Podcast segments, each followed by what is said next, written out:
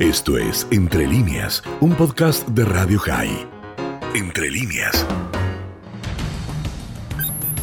Lo que no todos saben. Lo que no todos cuentan. Lo que tenés que saber del terrorismo, la seguridad y las relaciones internacionales en el análisis de nuestro experto, Luis Fuensalida.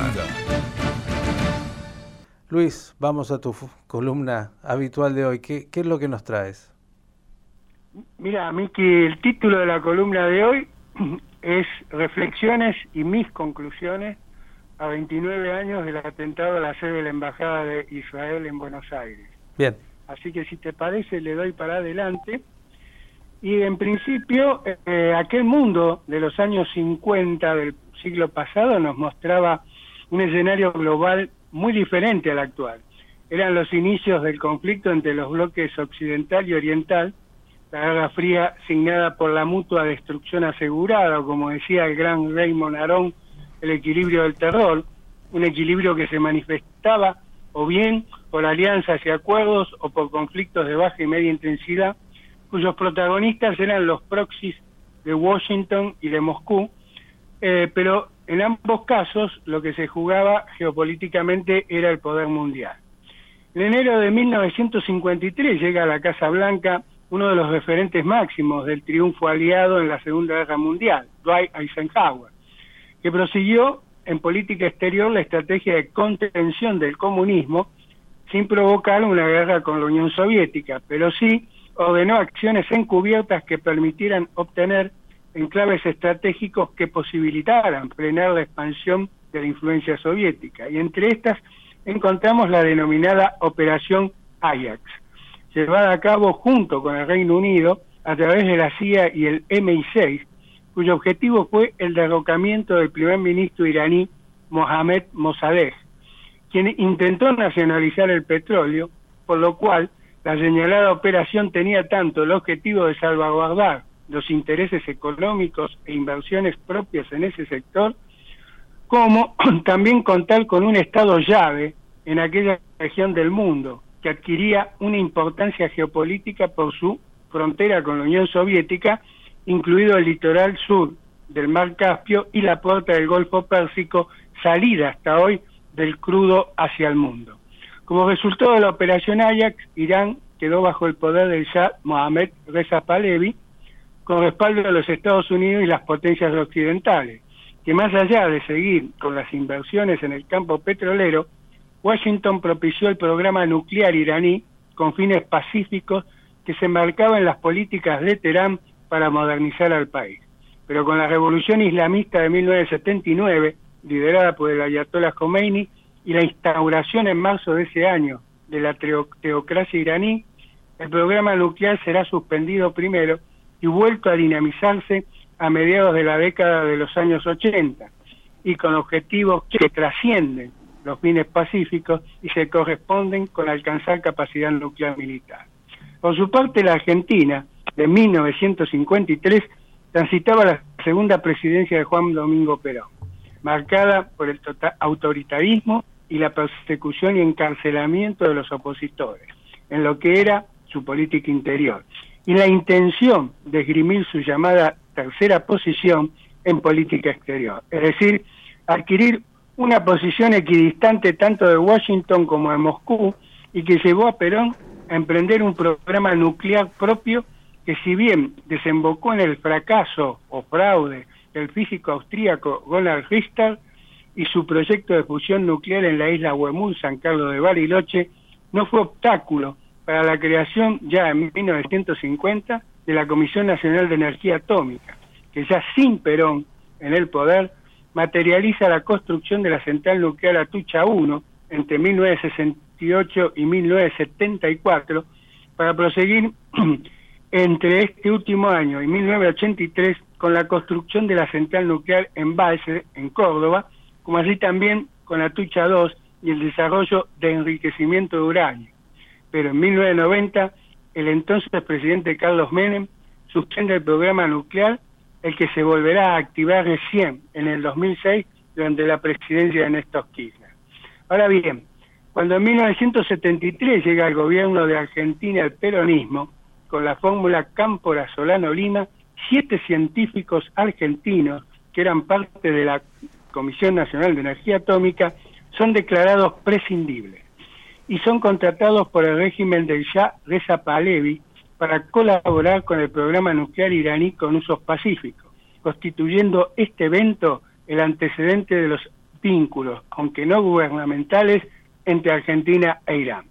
Hasta acá he tratado de exponer un cuadro de situación de la cuestión nuclear para la República Islámica de Irán y la Argentina, que de esta forma me sirva para desarrollar una hipótesis de por qué el 17 de marzo de 1992 la Embajada del Estado de Israel en Buenos Aires fue el objetivo del terrorismo islamista radical chiita, planificado y ordenado por Irán y ejecutado por su proxy, la organización terrorista libanesa Hezbollah.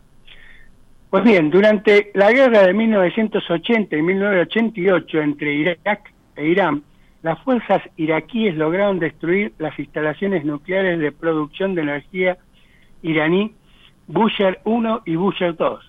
por lo que el régimen de Teherán puso su atención en la Argentina para la reconstrucción de la mencionada planta. Había cuenta que nuestro país cuenta con una empresa estatal para la construcción de centrales nucleares, INVAP, pero las conversaciones entabladas en ese sentido no llegaron a un acuerdo sí en la cooperación argentina a la producción de material nuclear, uranio. De esta manera, en 1988 se firmaron dos acuerdos, uno para la construcción de una planta de purificación y conversión de uranio por aproximadamente 10 millones de dólares y el segundo por 15 millones de dólares para construir una instalación para fabricar el combustible para reactores nucleares. Previo a la firma de estos dos acuerdos, la Organización Internacional de Energía Atómica solicitó a la Argentina que reconformara el reactor dependiente de la Universidad de Teherán que utilizaba uranio altamente enriquecido que permitía el uso potencial de dicho material nuclear para fines militares, de forma tal que se redujera el enriquecimiento al 20%, lo que se materializó en 1987 y que constituyó la única actividad concretada entre ambos países en el marco de cooperación nuclear. Así la situación, los Estados Unidos, que en épocas del ya había construido el reactor de la Universidad de Teherán, ahora, junto a otras potencias occidentales, llevaron a cabo las medidas diplomáticas para presionar al entonces gobierno del presidente Menem a dejar sin efecto los acuerdos firmados en 1988 lo que llevó al gobierno argentino a suspender la efectivización de los mismos cuando el primer embarque de material sensible estaba listo para ser enviado en 1991, lo que llevó a la teocracia iraní a iniciar una demanda internacional por el incumplimiento unilateral de los ya mencionados acuerdos, exigiendo una suma millonaria de dólares que finalmente en 1996 se saldó con el pago de 5 millones de dólares por parte de Argentina. Si se profundiza el tema de la firma de los acuerdos de 1988, nos encontramos que para principios de 1990 el entonces secretario para Asuntos Especiales de la Cancillería Argentina, Alfredo Karim Yoma, había iniciado conversaciones con quien era presidente de Irán, Ali Razanjani, que involucraban la transferencia de material nuclear sensible y la provisión de un par de reactores para la central de Busher, lo que contrarió al entonces canciller argentino Domingo Cavallo, que contó también con el dictamen negativo de la Dirección de Asuntos Internacionales y Nucleares del Palacio San Martín, todo lo cual terminó con la renuncia en julio de ese mismo año de Karim Yoma. Lo señalado guardaría relación con un informe de quien en ese momento era director de la CIA, Robert Gates, donde se señalaba que tanto Argentina como Brasil y Pakistán eran los principales actores estatales estaban en condiciones de suministrar o suministraban tecnología para enriquecimiento de uranio a la República Islámica de Irán, algo que era motivo de seguimiento y preocupación tanto para los Estados Unidos como para Israel,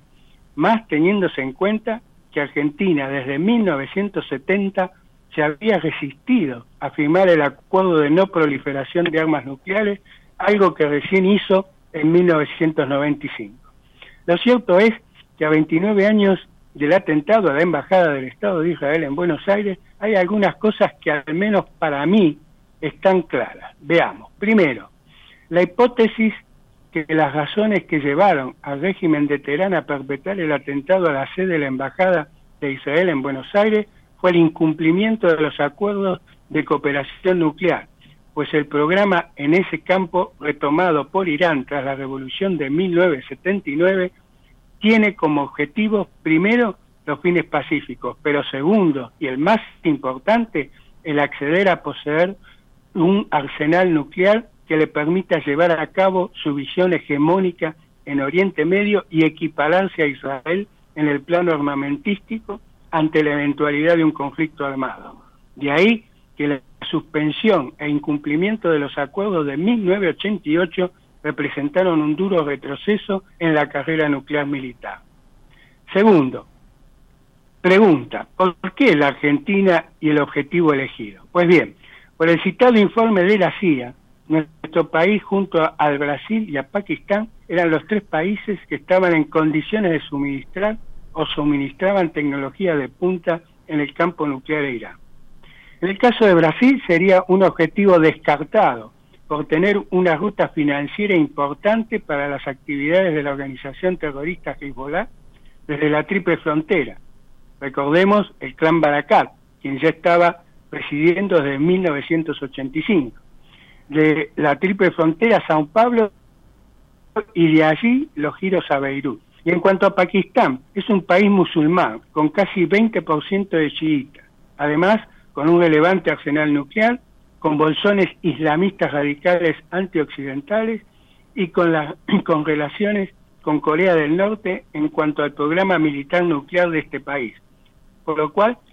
los tres países, de los tres países mencionados en el citado informe, Argentina fue seleccionado y en cuanto el objetivo elegido, la sede de la Embajada de Israel, Israel es, en la visión estratégica iraní, el enemigo a destruir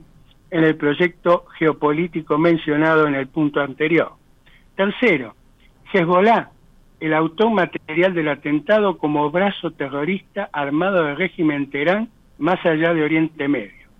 Una conclusión a la que arribaron. En los Estados Unidos, la jueza federal Helen Segal Hugel,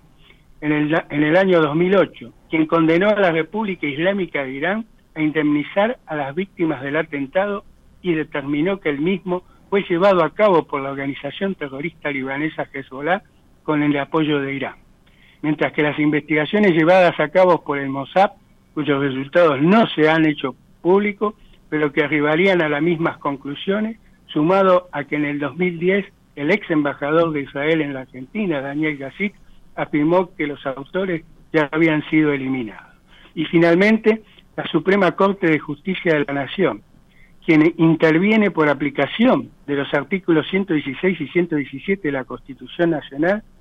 en una acordada de 1999 estableció la responsabilidad penal de Hezbollah, determinándose que se utilizó un rodado pickup Ford F-100 con explosivos y dictó la captura internacional del ciudadano libanés Mahmoud Millet a cargo de las operaciones especiales en el exterior de la, de la mencionada organización terrorista y que habría acompañado al atacante suicida que sería Imad Glavlush, según el informe Nisman Burgos, aunque esta hipótesis, aunque está también la hipótesis que el atacante era un argentino convertido al Islam y tomara el nombre de Abu Yasser. Lo cierto es que Munillet luego también fue responsable de las acciones que dos años más tarde, el 18 de julio de 1994, tuvieran como blanco el edificio de la AMI en Buenos Aires. Y como se dice, a confesión de parte relevo de prueba, la propia organización terrorista le dio nombre a la operación, Mártir Infante Hussein, en alusión al hijo de Abbas Musawi, líder de Hezbollah que muriera junto a su hijo el 16 de febrero de 1992 en un operativo de la Fuerza Aérea Israelí. Cuarto, que este tipo de atentados terroristas deben ser investigados a través de la cooperación internacional, donde muchas veces las informaciones obtenidas se originan y se basan en tareas de inteligencia y contrainteligencia propias de las agencias especializadas en ese campo, informes que son de difícil plexo probatorio si no se tienen los instrumentos jurídicos adecuados a la investigación del terrorismo internacional y que en relación al ordenamiento legal argentino esto no es lo que no haya posibilitado la elevación a juicio de la causa, pero no diluyen en nada la autoría tanto material como intelectual de Hezbollah e Irán. Ya, mm, Miki, en mis conclusiones de esta columna de hoy, primero debo rendir un sentido homenaje a las 22 vidas perdidas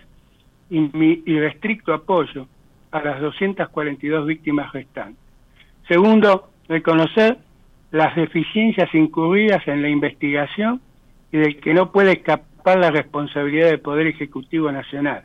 tanto el contemporáneo al ataque como lo sucesivo, como así también el Poder Legislativo, que no, que no nos, nos dio un régimen penal antiterrorista más que acotado, debido a las presiones de ciertos sectores políticos. Y finalmente una justicia lenta y burocrática, y como reflexión me lleva a citar una frase del historiador Paul Johnson que dijo, la democracia tiene muchos enemigos y el terrorista es solo uno de ellos. Querido Luis, este informe del día de hoy me parece que es una pieza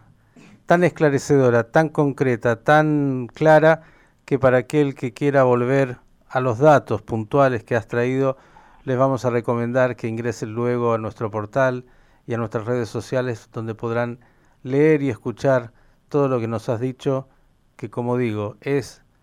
poder comprender